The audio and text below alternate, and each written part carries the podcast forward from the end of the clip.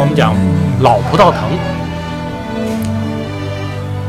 葡萄藤是有寿命的，啊，一般来说，葡萄藤的寿命只有十五到二十年，而且呢，在它的第一年到第三年的果实是不可以用的，第三年到第七年的果实品质不好，也不能酿酒，可以用来制糖、做酒精，啊，只有从第七年到第十二年或者十五年期间，葡萄的果实质量最为稳定。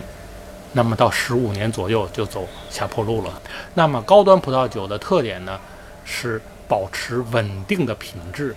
那如果葡萄藤只有区区十几年的寿命，怎么样保证稳定的品质？这是一个难题。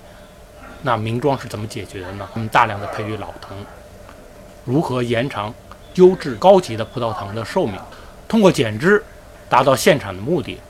能限到什么程度呢？能限制到原来产量的十分之一。那这样呢，可以大幅提高葡萄藤的寿命。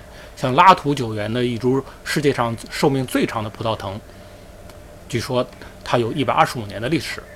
有几十年寿命的老藤，根系十分发达，它的葡萄根呢能达到地下几十米的深度。那这样呢，保证了果实复杂的风味儿。葡萄酒的酿造工艺呢，并不复杂。所以说，那些四大名庄啊、八大名庄啊，他们的核心价值呢，也就是庄园里的这些老葡萄藤。那怎样从酒标上来找到跟老藤相关的标记呢？我教大家一个办法。拿这瓶酒来说，这个地方，波尔多，Super River，超级波尔多的意思。这是法国葡萄酒的一个法定的标志，超级波尔多，什么含义呢？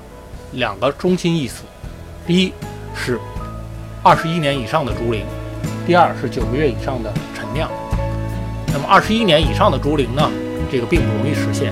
我的葡萄藤一般来说寿命都要接近三十年左右，不能说啊二十一年完了二十二年就就不要了。这就是在中低端葡萄酒里面跟老藤最为接近的一个法定的定义。